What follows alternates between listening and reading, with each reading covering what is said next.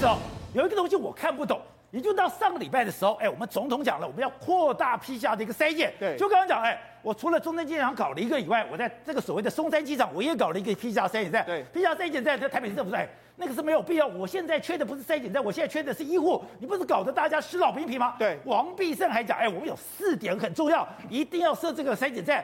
结果你礼拜五，哎。浩浩荡荡搞了一个松山机场的筛检站之后，是今天哎，你就宣布说，哎，接下来我们快筛阳就是阳，对，那你还搞 PCR 筛检站干嘛？好，那你说搞 PCR 筛检站，你说快筛阳就是阳，那快筛阳就是阳，后面有很多问题，快筛阳就是这样，谁来判定？我自己做完以后，我就说我快筛阳就是这样，我就可以请假，我就可以去跟保险公司请吗？对，如果不行的话，那我是要透过诊所呢，我还是要透过这个所谓的视讯？可是视讯已经爆了，那我的怎么办？结果你就看到今天早上在开会的时候，你今天指挥中心没有提出任何的方案，没有提出任何的后续，哎，是连苏贞昌都看不下去了。没错，实际上快筛阳就是阳。我们之前就很多人在说，赶快尽快这样做吧。在上礼拜的时候，哎，蔡英文总统还说，赶快做筛检站，还要做这个 PCR。可是目前为止来说，这个礼拜又突然又转弯。现在看起来的话，这个礼拜快筛阳就是阳，应该会确定的。所以原本的这个快筛站可能要转型。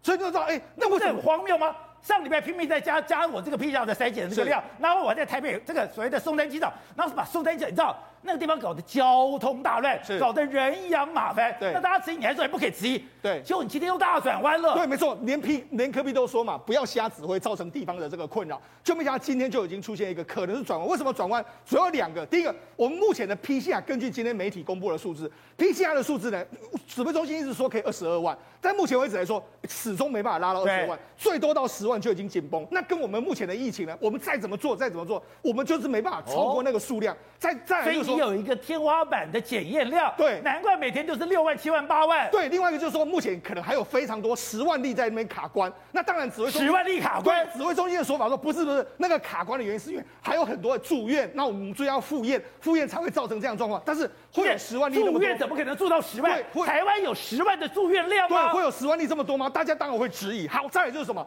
王杰，那主要是看到一个数字是什么数字呢？我们目前为止来说话，这个死亡的人数正在增加，而且这个死亡人数有一点在，你看今天的这个确诊人数是六万六千多人，但是死亡个案有四十例。那这几天的话，昨天五十九例，今天略微下降，可是死亡人数还一直在一直在高峰。那为什么在高峰呢？主要原因在于说，因为目前根据我们指挥中心的统计，是我们目前病逝的每一个人来说，四点二天就会病逝，而且他平均不到这个四十七趴，不到三天就病命。有时候说。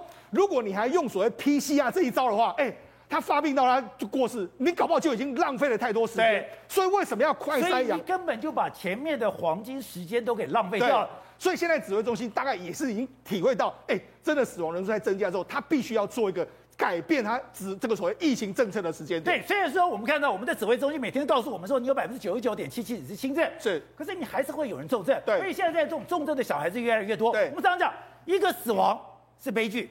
如果一百万人死亡，它只是一个数字。对。可是任何的死亡对家庭来讲，那是重大悲剧啊。因为我们很担心就是死亡率，因为死亡率一开始的时候开始是万分哎万分之三到万分之四，现在已经到万分之六。当然，指挥中心说最希望最后不要超过千分之一。但目前为止来说，的确这个数字是在往上攀升之中。所以为什么现在要快筛阳就是阳？但是问题是你快筛阳就是阳的时候，现在衍生的问题是，今天早上的时候呢，我们这个苏贞昌院长开的这个扩大防疫会议，参加人非常多。那它只是什么？哎，你要快筛养就是养，可以啊。但是你相指挥中心相关的细节讨论，各大筛检站你要怎么转型，还有医疗院所你要怎么增加功能，还有后续的行政流程你要做完整的演练还有规划。为什么要完整的演练跟规划？不是基本动作吗？当你要提出一个方案的时候，这后续动作不就该出来了吗？对，但是我们指挥中心今天还是报告一些数字，哎，说现在数字差多少？可我们就来讲，现在光是六十五岁以上的快筛阳，比如说它整个流程，那快筛阳之后，然后你要这经过这个实地的远距或就诊之后，这样的一个流程里面，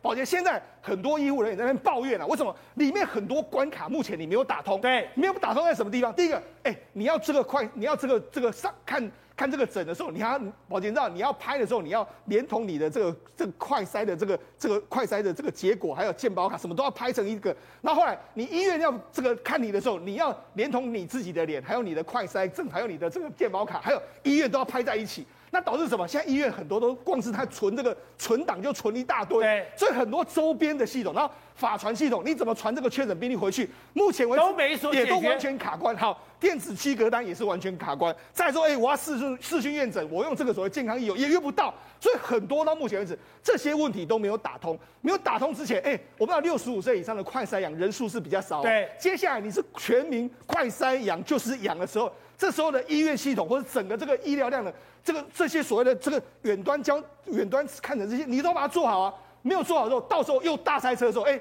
你原本希望说快塞氧就是氧的话，就要争取那个一到两天之间的时间点。但是问题是你这个行政的流程没有做好之后，搞不好卡的时间会更久。好，所以孔医生，现在我们的指挥中心当然在整个压力之下，因为你在跟死神抢时间。我们在上礼拜不断强调，你的黄金用药就是前面的五天。可是很多人，比如说，当我知道我是 PCR 阳性的时候，搞不好已经过了两天、三天、四天，我搞不好再去投药，搞不好就已经过了黄金时间。所以我们的重症比率，没有没有，重症死亡率这么高，轻症转重症也让人家那个数字让人家吓一跳。好，那指挥中心压不压不住了，我要做所谓的，你只要是快筛阳就这样。可是哎，我难得肯定苏贞昌哎，他终于醒了，他终于知道这次行政院长了哎，他怎么讲？指挥中心细节讨论。务必针对各大型筛检站、医疗院所增加后续功能、行政流程。你如果没有这些后续东西，我只是讲快筛阳就讲不天下大乱吗？因为我们其实呼吁快筛阳，在现在的盛行率下，快筛阳就阳，应该是不得不已，对一定会这样做，有很多好处嘛，吼。那呃，可是它其实中间有点快，对不对？最早是在三类的人嘛，对。那后来就变成六十五岁以上，这其实还都没实施多久。然后现在就忽然要扩及到全部人了哈。我我前几天看记者会上到底怎么提，他只有提说好像还是想以视讯为主。可是我觉得视讯为主，然后现在就扩及到全部的人都这样。哎，你现在六十五岁上已经报了，对，你现在在全民都是，那你不是报的更严重吗？对，现在人我第一个我已经没有办法登录，我也没有办法注册，我就算登录注册了，我也找不到医生。我找到医生了以后，我又随时断线。那不是搞个天下大乱吗？我觉得这有点乱，应该是这样讲。其实可以参考新加坡的做法，因为新加坡的话，它其实是真的要去用医生来确诊的人，对，其实是他们的 protocol one，就是有重症风险因子的那些人，对，也就是给药的那些人。然后他们其实是快筛做了，然后还是要 PCR 啦，这群人。对，那可是多半的轻症的那群人，protocol two 的。他其实是你自己家里快筛阳了，你就当阳，你就开始隔离。对，那它没有一定要求，然后用那个快筛的证明。新加坡政府是要求每一个请假公公司，你一定要让他请假。他他这里是这样解决的。对，然后保险那里新加坡没有这个问题了。对，那所以新加坡其实是你假如真的要确诊的话，他你到一个地方去，医师看着你做，再做一次阳性，好帮你通报，而且你有好处哦。你的同住家人每个人拿六个快筛哦，这是政府送你的，所以新加坡的快筛这么多，对他们很多，哦、那所以他们是这样解决的啦。有一部分是黑数，就懒得去通报。你刚刚讲一个关键点，就是说，那你也是要到了诊所去做，你也不可能到医院去做。对，我们看到现在在台湾，我们在讲，我们不是嫉妒高雄啊，我们每个都像高雄不就好了吗？高雄最早就是我每一个，嗯、我等于说我早就买好快筛，我买好快筛以后，我就交给诊所。今天你也不用自己在家快筛，你觉得你不舒服，你就去诊所快筛。诊所的医生是准确的。其实我觉得他现在是劳逸不均。嗯，你现在是医学中心、教学中心，那不是人仰马翻。然后呢，你在一个人要负责一个、两个、六个、十个，把把自己搞死了。可是地方诊所，其实我也想奉献我的这个这个努力。我无门可，我没有路，没有办法做啊。对，所以我觉得视讯完全靠视讯大概是不太可能的。对，那所以我觉得还是要保留到到现场做给。医师看的这种选择，只是其实这种选择有另外一个风险。虽然现在我们也承受这种风险了，就是一个人快筛阳了，然后你还出要他去某个地方，那其实就是他病毒量最高的时候 去散布风险。是，那可是可是就是假如现场做才能做一定的认证的话，好像也是不得不的风险。新加坡也是这样做的。对，好，所以小心。现在有个问题，就是在基层里面，我光是要法传，我光是要传任何资料，我就已经把所有的事情都给搞翻了。玮哥，我们到现在还在帮民众申请法传系统的通报没回来的案子，所以你说什么居隔通知单、隔离通知单，现在整个疫情高峰已经来了一个月了，我们竟然还在搞这件事情，而且还有民众他是怎么样呢？这是在台中，他呢想要自主上去填这个所谓的疫情回报的系统，可是呢打了一九二二，告诉他说，哎，我这个验证码怎么输都输不进去，之后一直卡住，一九二二请他拨打。呃，他有一个自主的系统，可以去申报说我确诊了。个案自主回报疫调系统。是，他说我确诊了，我想要告诉这个政府说我确诊了。然后在这个系统里面，他在写疫调单的时候没有办法登进去，验证码错误，然后打给一九二二问他怎么办，一九二二回他说，哎，我给你厂商的电话，你打去找厂商。那这样他一九二二有什么功能性呢？政府不是要帮忙修正吗？对啊。所以这个人哦，他在晚上哦，他填了。二十多次左右，一直到他半夜可能没那么多人填的时候，他才正式成功。所以这个法传系统的问题，其实柯文哲跟侯友谊双北讲了一个多月，甚至公务人员啊，新北市的公务人员他们还特地哦自己另外去研发一套系统，看看能不能够让上传变得方便一点。简单讲哦，这个公务人员他们之前也跟我澄清过，他说呢，哎，因为这个意调系统写完资料之后，要先跑出一个 Excel 表。这个表单呢，会把所有的居格者变成一个表，再汇进去。那照理来说，我应该是把所有人都都整理好之后，我再一次批次上传，对不对？不好意思，做不到。所以我要把每一个确诊者输成一个 Excel，再把这个 Excel 放进去。那如果今天有一千个人的话，对，那他就要做一千次，而且十个公务员同时在处理一万一千份的时候。那当然，系统大宕机嘛，因为大家都在抢这样子的一个平宽。可是我们不是现在在申报，我们是去年到现在已经一年多的时间，你现在不是一一个月哦。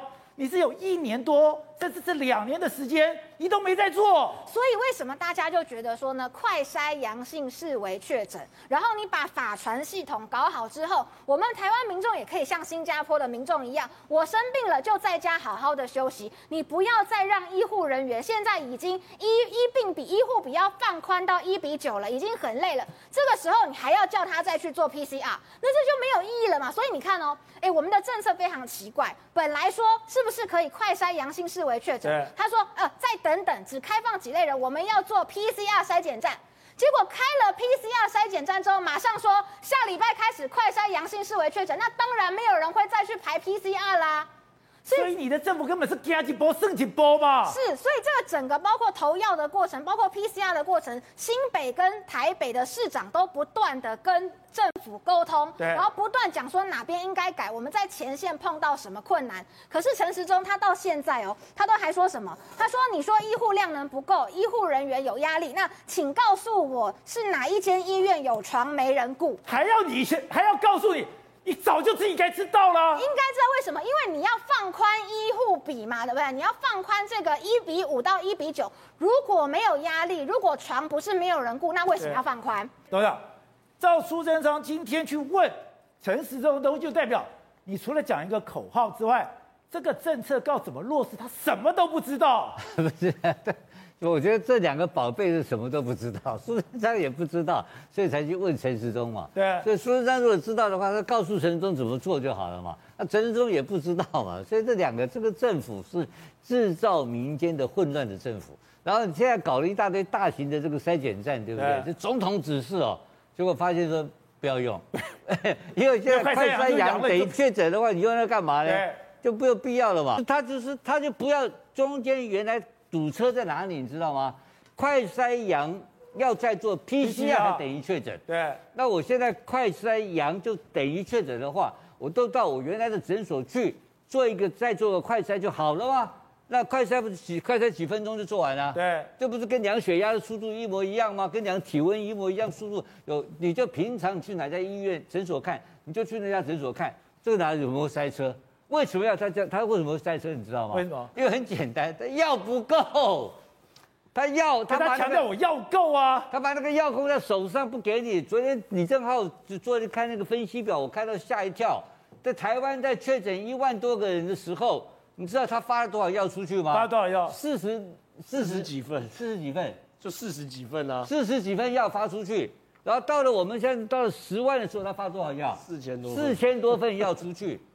你你知道就就是这个美国的 Paxlovid 就是这些特效药了，他特效药控制到卫生署手上干什么？我又莫名其妙嘛。好，这是一个很严重的问题。你把药发下去给诊所就好了嘛，给所有基层医院，他可以马上马上处方开完，马上开药，不就简简单了？为什么你要把这个卫生署把药控在手上？为什么？因为他没有买药，药不够。然后第二个问题更严重，你这个病程的控制有问题。你看现在小孩子，好多小孩都是一到一到医院急诊就马上就就走了，怎么那种说那个在哪里？表示延误治延，医生已经看病的时候就已经耽误时间了嘛。